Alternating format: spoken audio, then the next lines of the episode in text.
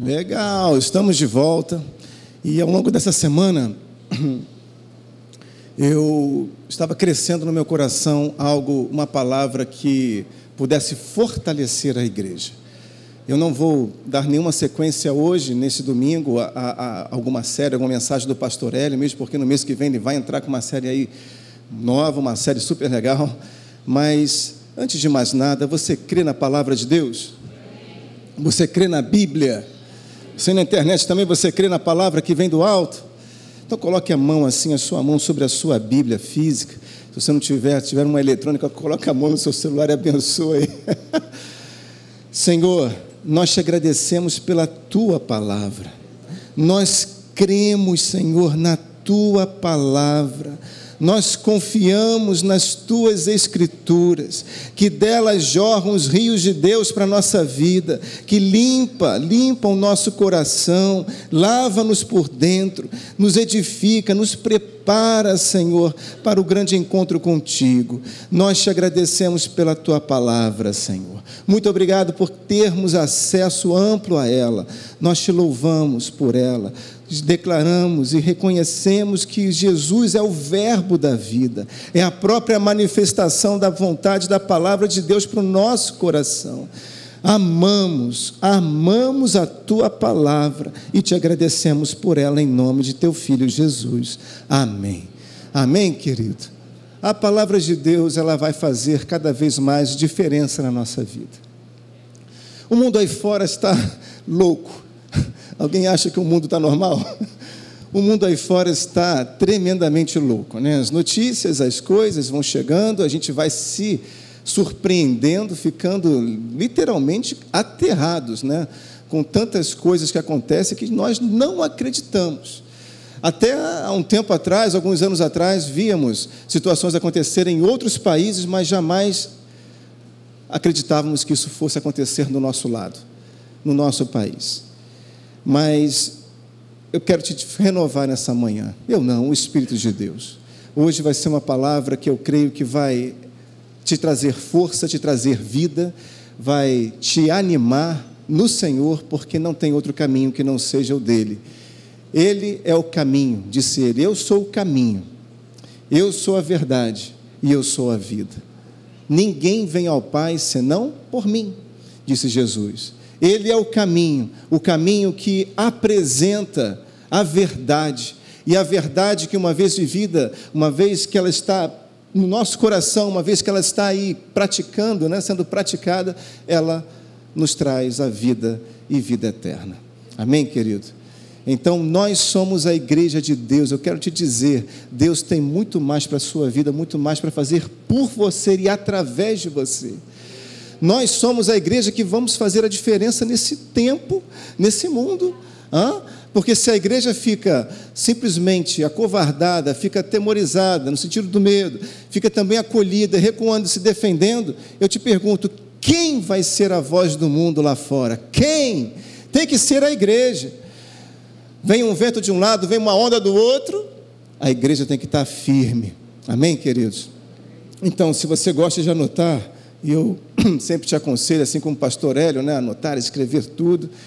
O título dessa mensagem vai ser superação, somente isso, superação.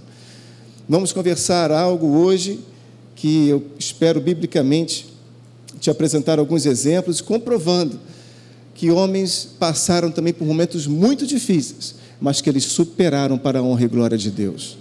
Né? A superação, ela é justamente uma mudança né, que traz uma transformação de uma situação. Eu disse transformação, não somente mudança. Né?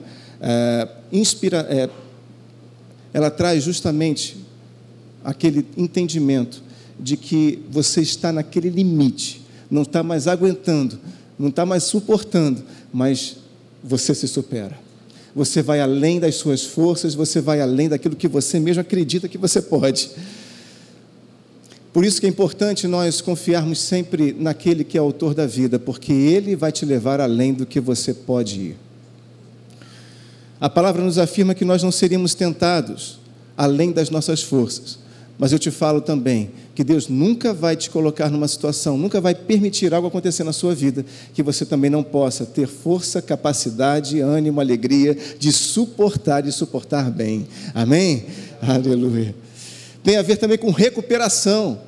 Né? Às vezes a gente leva uma lambada para lá e para cá, né? ficamos até meio tontos, mas a gente se recupera, porque somos a igreja de Deus.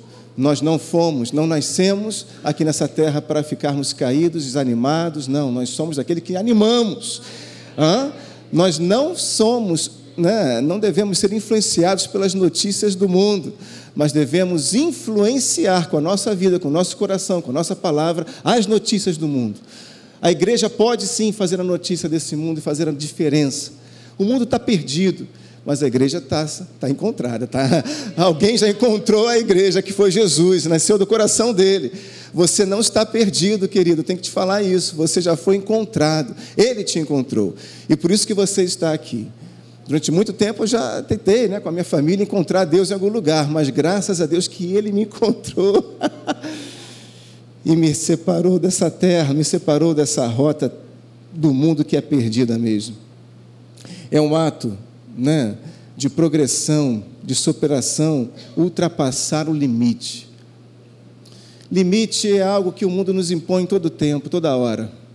Ele tenta te drenar, drenar a alegria, drenar a tua paz, drenar o teu descanso, drenar até mesmo o teu sono. O mundo ele tenta te sugar porque você não pertence mais a esse mundo. Você está entendendo isso? Graças a Deus, obrigado, pastora, pelo apoio. Nós não pertencemos mais a essa terra, nós estamos aqui, mas as nossas raízes estão lá no céu. Lá é a nossa fonte, nossos nutrientes vêm de lá, vêm daqui, não da palavra letra, porque a letra ela mata, disse o apóstolo Paulo, mas a revelação ela edifica, ela vivifica, ela traz a vida de Deus que o mundo nunca vai entender somente se conhecer o autor da vida. Mas, por mais que o mundo tente drenar as nossas alegrias, as nossas forças, através de situações e notícias terríveis, Deus, Ele renova o teu coração dia a dia. Manhã após manhã, ao nascer, ao levantar-se do sol, Ele renova as tuas forças, como ninguém.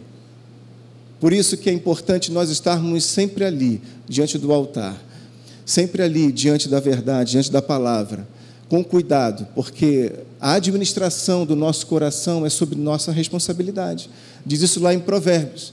Afinal, do, cor, do nosso coração, o nosso coração é que brota as fontes da vida. Nós temos que a responsabilidade de administrarmos aquilo que entra e aquilo que fica no nosso coração. Você ouve muitas coisas, mas aquilo que você deixa entrar, deixa cair, deixa penetrar e se acomodar no coração, é de nossa responsabilidade. Seja seletivo, querido, nesse tempo. Mais do que nunca.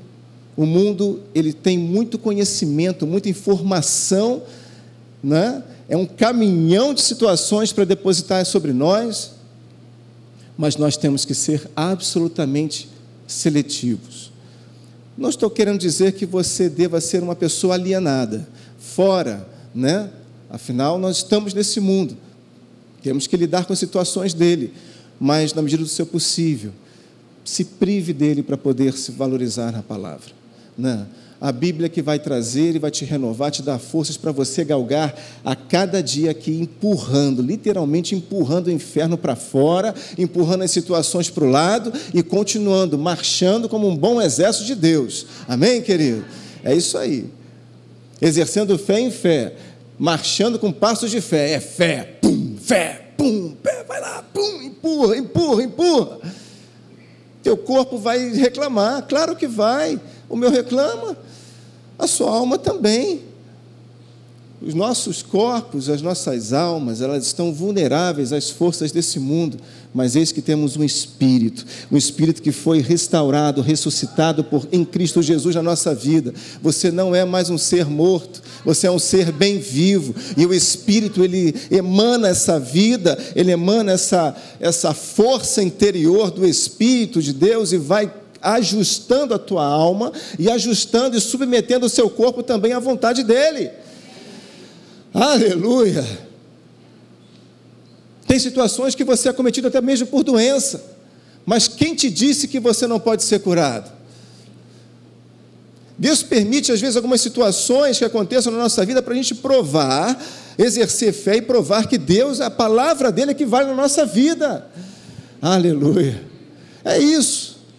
E através dessas vitórias, nós vamos glorificando a Deus e declarando para o mundo: olha, você já é derrotado. Você não tem força sobre mim.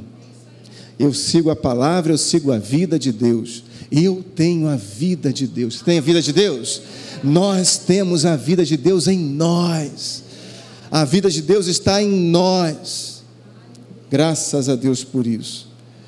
Lá em Isaías, eu vou pedir para você passear um pouquinho na Bíblia comigo nessa manhã.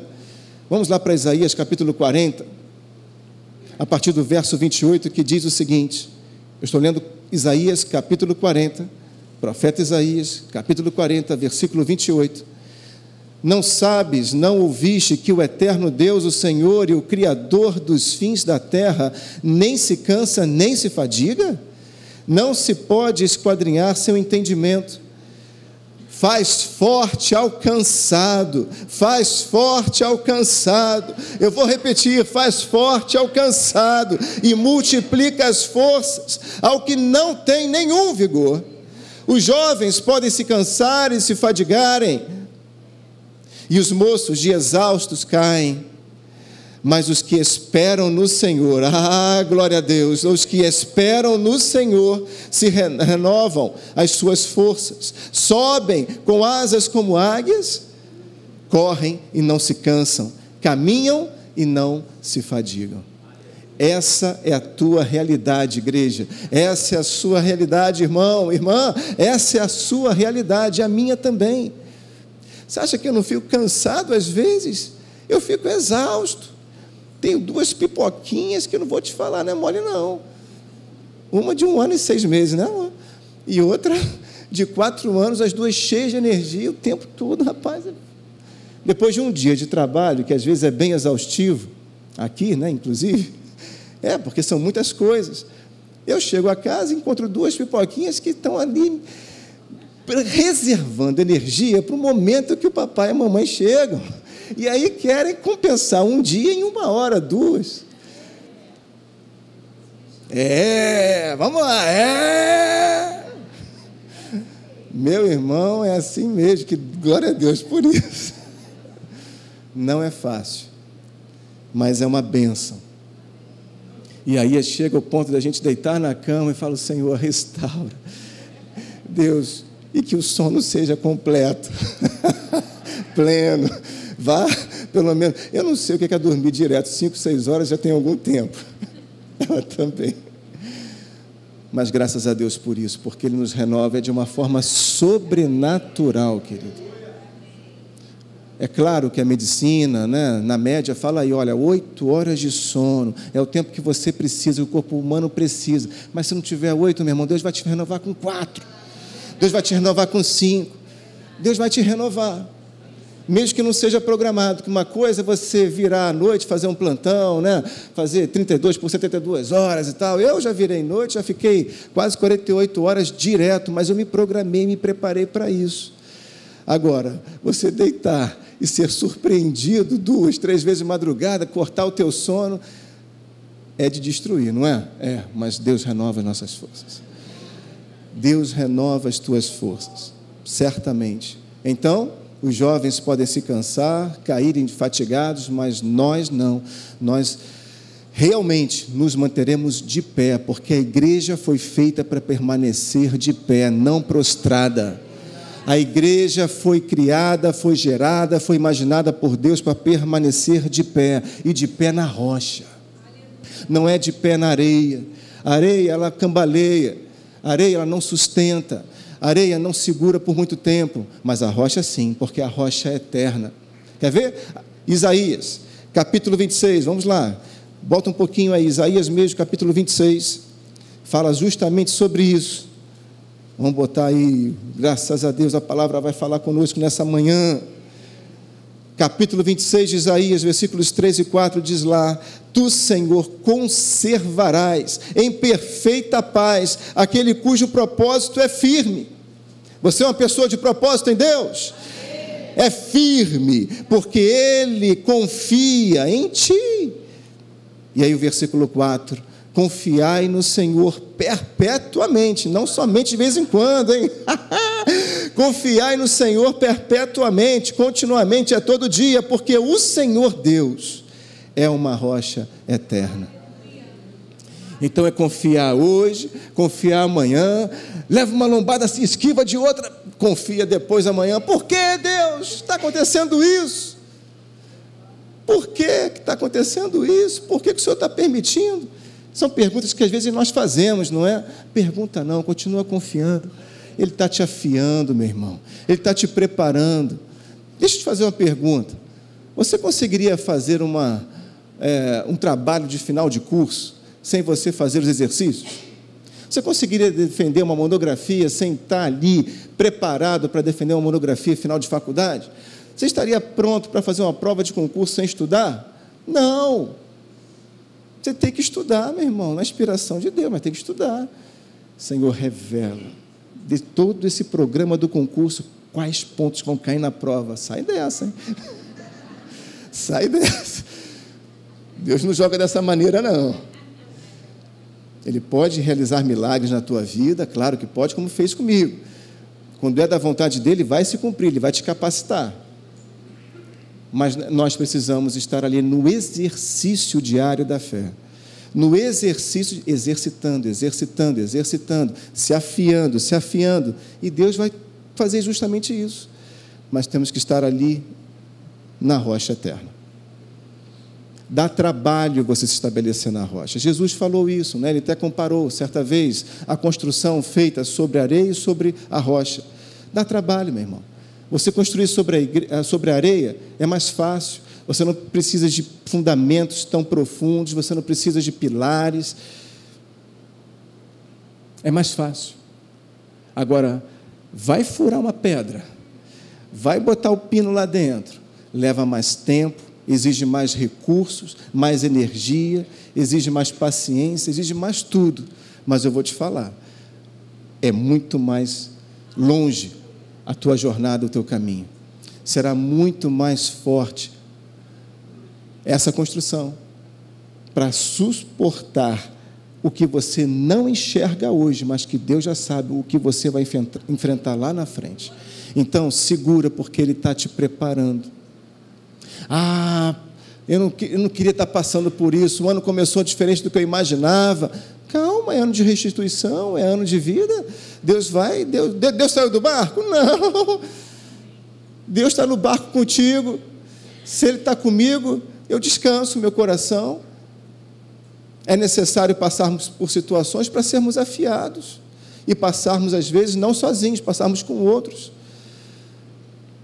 Mas é importante nós sabermos que há um Deus que cuida de nós o tempo todo. Ele não dormita, como nós já lemos, ele não descansa. Ele está com os olhos bem atentos na tua vida e tudo o que acontece com você, o tempo inteiro. Está ali te capacitando para você superar esse mundo, superar você mesmo e superar tudo que acontece. Graças a Deus, né? E o apóstolo Paulo fala, né? Também lá em Filipenses: tudo posso naquele que me fortalece. Você pode tudo naquele que fortalece? se prepara. Vamos lá, vamos ler Filipenses. Abra aí Filipenses capítulo 4. Você que está na internet, mexa na tua Bíblia. Filipenses capítulo 4.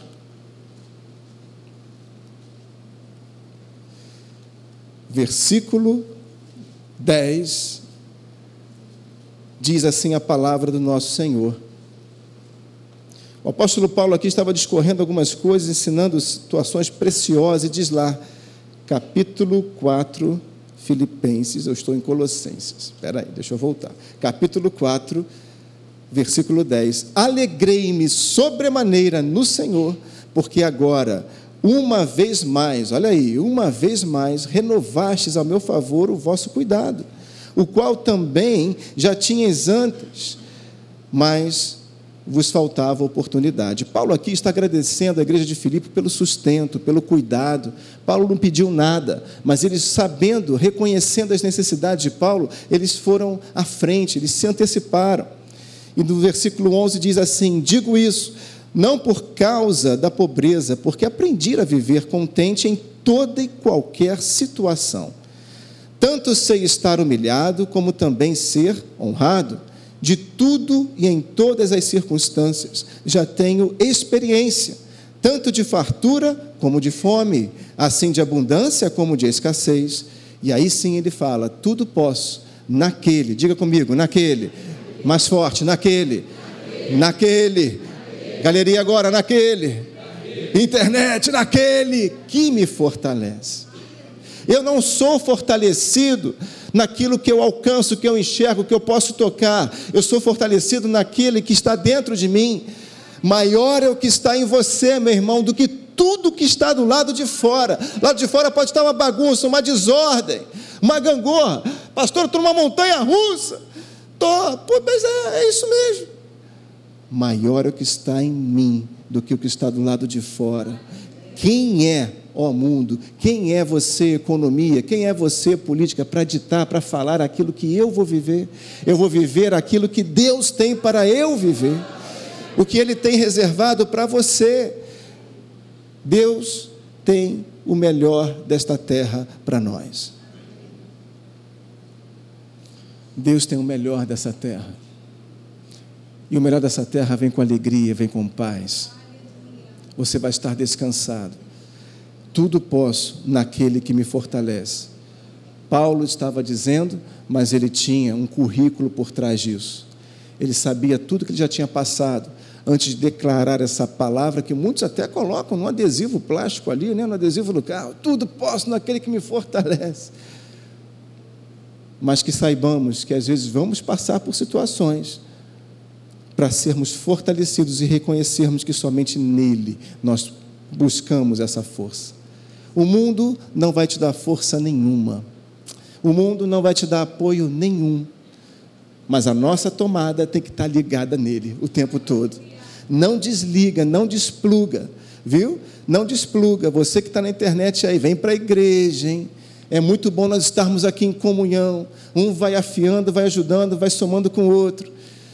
Não fica somente de internet. De... É, é muito boa a tecnologia, graças a Deus por ela, mas ela não basta. Vem para cá. Você vai conhecer histórias de pessoas que você não conhece e vai ter a oportunidade de compartilhar a sua história também. E vai ver que nós somos mais normais do que pareçamos, não é verdade? A gente prega, a gente lê a Bíblia, parece que nós somos ETs, né? Mas somos normais. Somos normais. Se você apertar aqui o meu ombro, vai doer. Se você beliscar, vai doer. Né? Minha filha agora, mais nova, está com a mania de, com os microdedos, pegar aqui no meio do meu nariz e fazer assim. Ai, que dor, rapaz. Doeu, doeu aí. Doeu, doeu, doeu, doeu. ela não tem noção do gancho que ela faz, da pinça que ela faz. Mas dói, rapaz. Mas Deus é bom o tempo todo. Deus sustentou Paulo, querido. Deus, eh, Paulo enfrentou tantas coisas, tantas coisas, tantas coisas mas Deus sustentou ele em cada uma delas, porque ele queria forjar um homem que pudesse deixar escritos testemunhos vivos daquilo que ele mesmo viveu e que nós possamos dizer hoje: poxa, se ele viveu, ele suportou, eu também posso, porque ele está comigo. Quando Paulo escreve para Efésios, no último capítulo, no capítulo 6, ele diz lá no versículo 10: Fortaleçam-se no Senhor e na fonte do seu poder e no seu forte poder. Fortaleçam-se no Senhor. Antes dele dar a recomendação quase que final para os Efésios: olha, ajustem, se preocupem em ajustar a armadura. E aí ele vai né, desmembrando a armadura, capacete da salvação, sandália da fé, né, tudo mais, cinturão da verdade, aquela coisa toda. Ele fala: olha, fortaleçam-se no Senhor e no seu forte poder, na força do seu poder. Então, igreja, fortaleça-se no Senhor. Ele é a fonte. Ele é a fonte.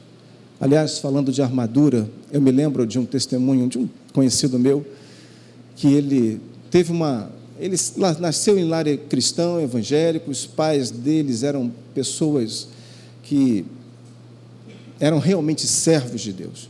Sabe aquele servo que você olha assim, eis um servo? Eram os pais. Mas o pai dele foi acometido de uma situação já muito idoso, e no leito dele chamou né, esse meu conhecido, né, e ele estava desviado na época. Ele tinha se desviado do Evangelho, tinha se desviado, e chegou ao ponto de fazer uso de drogas, né? e chegou ao ponto de não ter dinheiro para fazer aquela coisa toda, fazer sustentar aquela situação, e, e começou a servir de avião para traficante, sabe, aviãozinho que subia, descia, levando aquela. E o pai dele, de tanto já falar e orar e tal, e ele não saía daquela rota, ele chamou ele no leito, e sabe como se fosse aquele momento quase que final, já prevendo o que ia acontecer à frente, e ele realmente faleceu à frente, mas ele chegou e falou: Olha, meu filho, de tudo que eu posso te pedir, eu te peço só uma coisa. Não deixe de todos os dias você ajustar as suas armaduras, a sua armadura em Deus. De tudo que eu posso te pedir, só te peço uma coisa: não se esqueça de todos os dias ajustar a sua armadura em Deus. E aquilo entrou no meu coração de tal maneira que eu peguei como se fosse para mim. Eu falei, Jesus, que palavra sábia daquele homem. Porque, mesmo que ele estivesse o filho perdido hoje, se ele se preocupasse em ajustar a sua armadura, ele estaria preocupado com a salvação, ajustando o capacete da salvação, a couraça da justiça, o cinturão da verdade, os evangelhos, da, o evangelho da palavra e da paz. Aleluia, a espada que não pode estar embanhada, mas sim desembanhada. Ponto a ponto, o evangelho ia de novo se apresentar e a resgatar aquela vida, e ele foi resgatado. Ele foi, e hoje é uma benção. Amém? Aleluia. Então não se esqueça dessa palavra. Paulo estava dizendo, antes de apresentar, né, falar da questão da armadura, fortaleçam-se no Senhor, não há outro caminho. Você tem que buscar a força em Deus. Tem que buscar na força do seu poder. Tem momentos que não tem jeito. Nós temos que olhar para o nosso trabalho, para o nosso emprego e falar: Senhor, está contigo, não tem jeito pegar o teu currículo e chegar e falar: Senhor, está aqui, ó, diante de ti. Pegar o diagnóstico do médico e falar: fim de linha, o médico já sentenciou, não tem mais exame para fazer. Senhor, diante do teu altar, está aqui esse diagnóstico. Senhor, toma, toma a minha empresa. Não tem. E aí você busca se fortalecer nele, porque é dele que vai vir todo o socorro.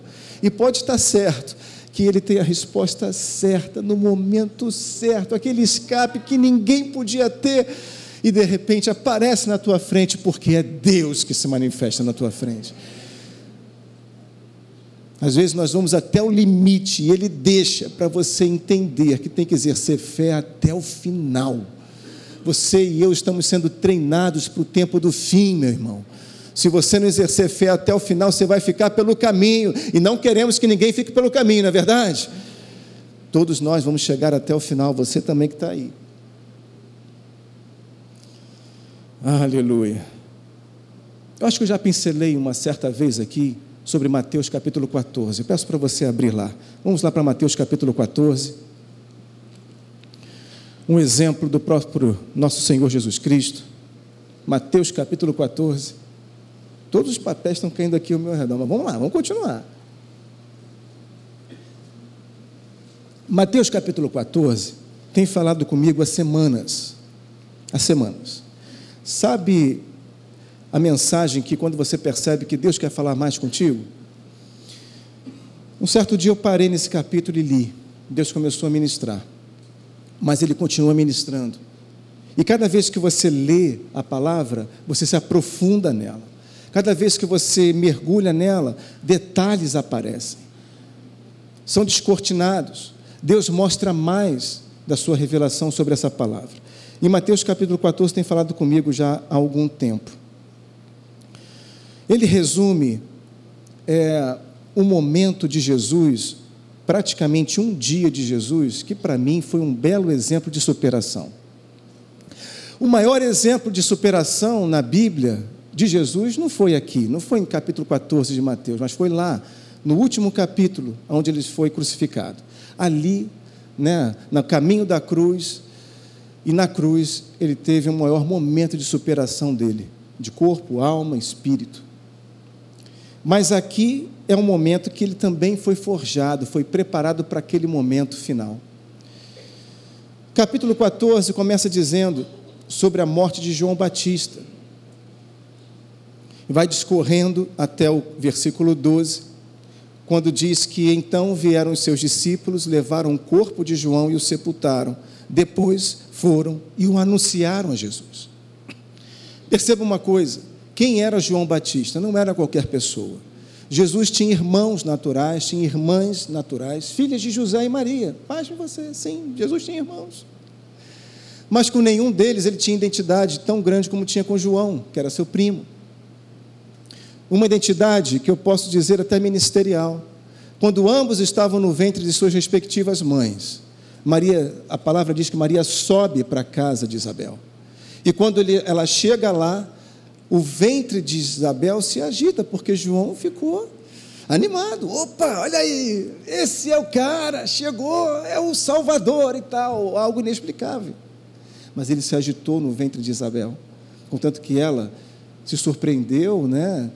E, enfim. Mas João, ele tinha uma missão delegada por Deus, ele cumpriu essa missão. Não à toa que Jesus, quando já estava é, realizando milagres, prodígios e tudo mais, João estava preso. Em determinado momento ele foi preso, ficou lá. E ele chegou a ser levado ao limite, porque ele também deve ter se perguntado: vem cá, eu fui levantado para abrir espaço, abrir caminho para aquele que viria. E isso é profético sobre você e sobre mim também, amém, querido? João foi levantado por Deus com a missão de abrir caminho para a vinda do Senhor, a primeira vinda.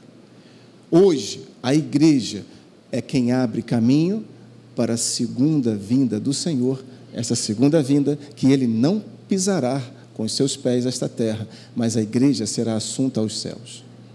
Muito bem, mas João teve certa dúvida e mandou os seus discípulos perguntarem: vem cá, pergunta para ele se ele realmente é o Messias enviado por Deus. E Jesus responde os discípulos dizendo: diga a ele, diga a João, que os cegos estão, estão vendo, que os paralíticos estão andando, os enfermos estão sendo curados.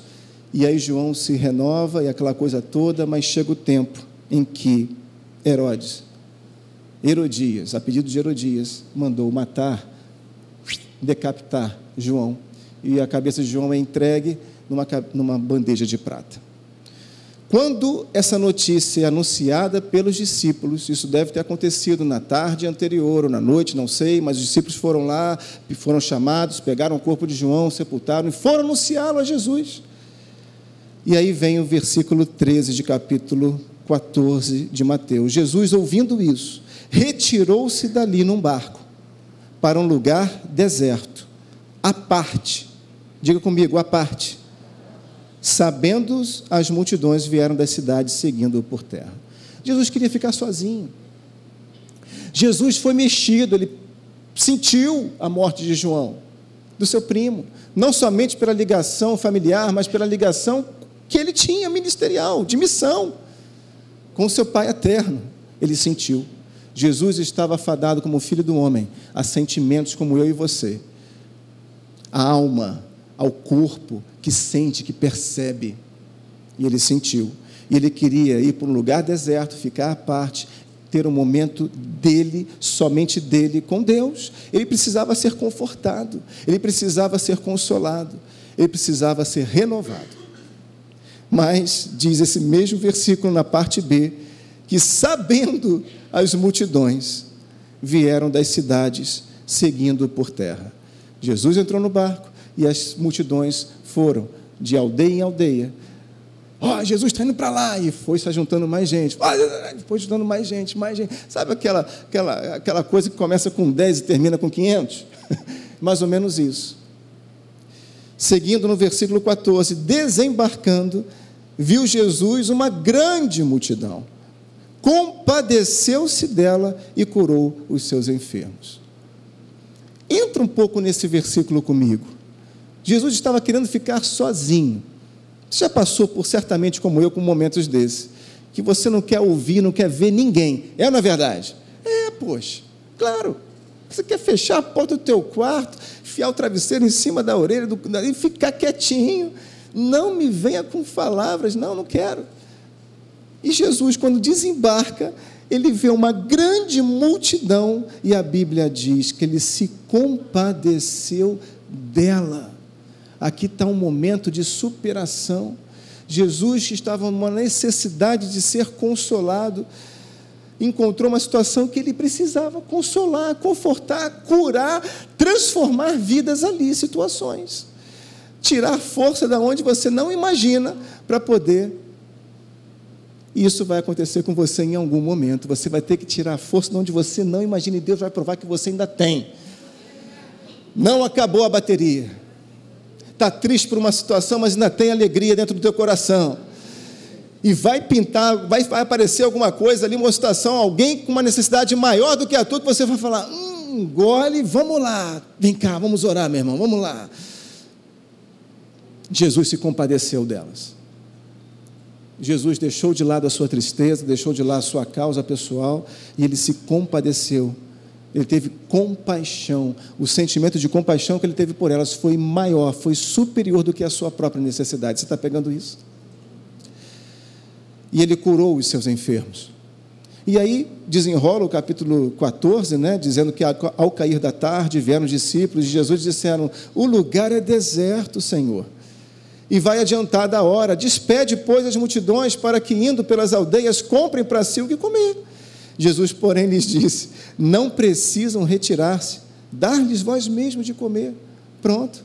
Jesus falou para os discípulos: Olha, eu, eu fico imaginando os doze, né? Um deve ter orado assim para o outro, fazendo assim: O que, que ele está fazendo? O que, que ele está falando?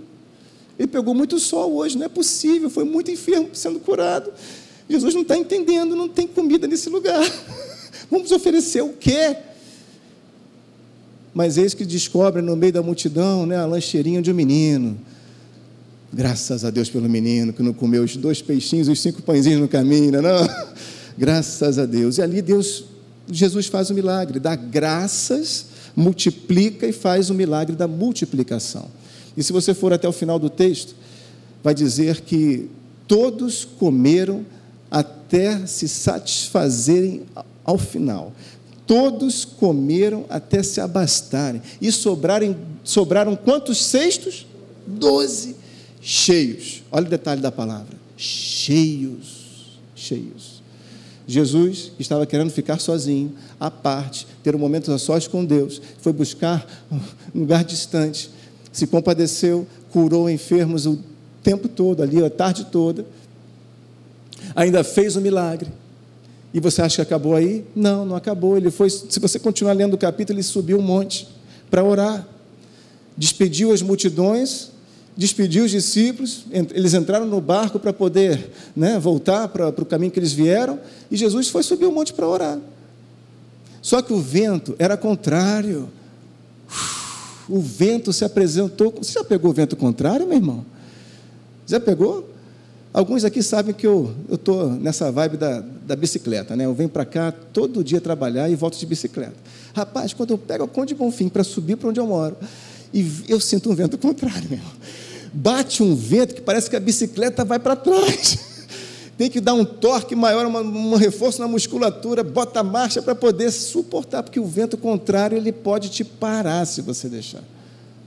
Pode fazer com que você ande de marcha ré na vida não se submeta a ventos contrários. Os ventos contrários vêm para provar que você pode ir além, que você tem mais torque, mais força, mais ânimo, que você pode exercer a fé naquele dia de uma forma que você nem esperava, mas que Deus vai fazer algo acontecer. E Jesus vai sobe ao monte, mas os ventos contrários empurraram o barco dos discípulos para um lugar que eles não estavam imaginando de ir. Eis que lá pela quarto turno da noite, diz a palavra, aparece, aparece um vulto no meio do mar. E os discípulos ficaram morrendo de medo, apavorados, só que dali eles não tinham para onde correr. Imagina, dando voltas dentro do barquinho, um se abraçando com o outro, falando: Meu Deus, é um fantasma! E aí chega Pedro, tinha que ser Pedro, né? tinha que ser Pedro. Ele teve a coragem de perguntar para o fantasma: Vem cá, se és tu mesmo, mande eu ir aí, Jesus, te encontrar sobre as águas.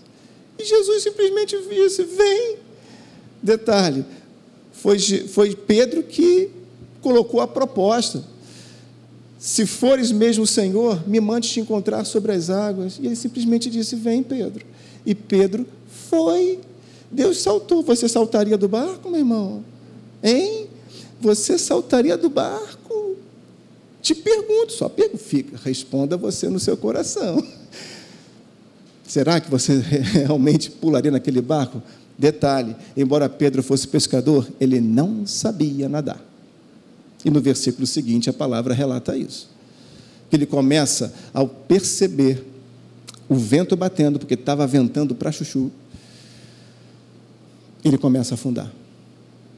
Ele deixou, ele deixou de caminhar, ele deixou de caminhar baseado na palavra que ele tinha recebido, na palavra de comando que ele tinha recebido. Você está percebendo isso?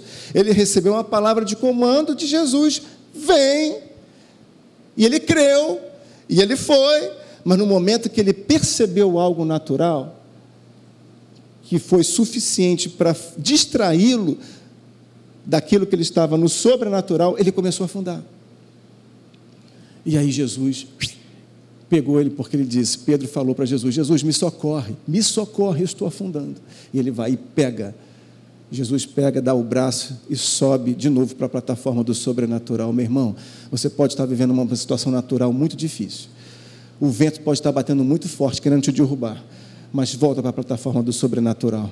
Tem momentos que não tem jeito, é só joelho que resolve, é só joelho no chão e oração que resolve. A gente não consegue enxergar nenhuma solução, mas Deus tem. Amém, querido? Deus tem solução para a tua vida. Jesus, que estava querendo ficar sozinho, teve um momento de plena superação aqui, que ele ainda fez o um milagre. E o interessante que quando ambos, Jesus e Pedro, sobem no barco, depois você lê aí, Mateus capítulo 14, quando ambos sobem no barco, o vento cessou. Jesus não precisou calar o vento, como ele fez outra vez, como uma tempestade. Não, simplesmente quando eles dois entraram no barco, o vento cessou. Olha só, quando nós estamos no lugar, do modo que Jesus quer que nós tenhamos, o vento vai se cessar, meu irmão, sozinho, porque ele viu que não tem como você, não tem como derrubar você, você está estabelecido, está tranquilo, você está confiante, você está na rocha, na rocha que é eterna. Não adianta, o vento vai cessar, naturalmente vai passar, fica firme que vai passar, vai passar vai vir recurso da onde você não imagina, vai vir uma solução, vai vir a cura, vai vir, vai chegar o tempo, mas Deus vai promover isso na tua vida. Amém, querido? Eu tinha um outro exemplo de superação para apresentar, mas não vai dar tempo. Vamos ficar com esse exemplo supremo que é do nosso mestre. Ele se superou, ele se anulou por dentro para fazer uma obra que era maior, a obra do seu pai para cumprir a vontade de Deus, como ele falou, eu não estou aqui, né? A minha comida e a minha bebida é cumprir a vontade de Deus todos os dias e todo o tempo.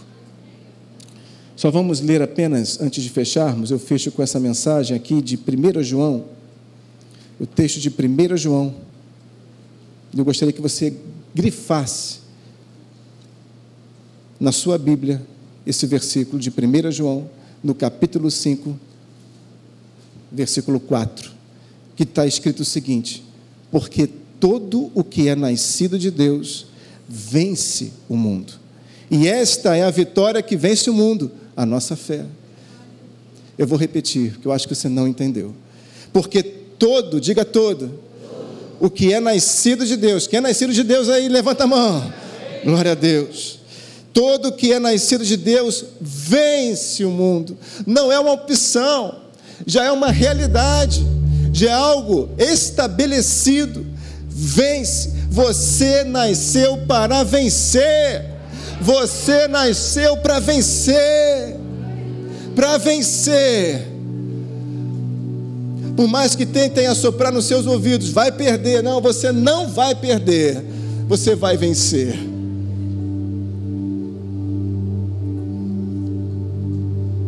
Querido, nós passamos por situações muito difíceis na vida. Eu e minha esposa estamos numa situação que a gente não fala, não comenta, mas chegamos a um ponto em que a inteligência humana não tem mais o, o que pensar. Fim de linha, não tem mais o que fazer. Mas a nossa dependência não é de ninguém, a nossa dependência é dele. Quando chega nesse ponto, talvez seja o ponto que realmente a gente entregue tudo para Ele, como tem que ser, como Ele deseja receber. Afinal, Ele não entregou tudo para por nós? Ele entregou o seu filho, o seu único filho. E aí chega um momento em que gente, nós ficamos contra a parede, parece que encurralados, mas ali é o momento que realmente o teu coração fala: não tem jeito, toma tudo, Senhor, está aqui. Só o Senhor para resolver.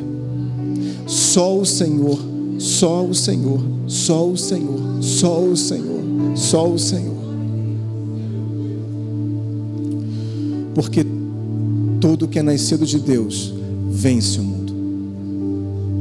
Deus ele pode criar um caminho onde você não enxerga caminho.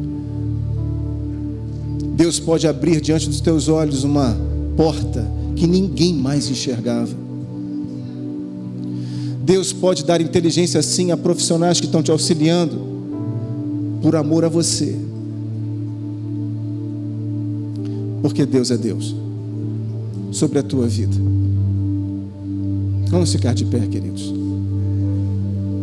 Não não se deixe abater Superação é o que Deus tem para a nossa vida, todos os dias. Mas que estejamos alinhados com a Sua verdade, com a Sua palavra. Esse é o segredo para nós realmente vencermos esse mundo.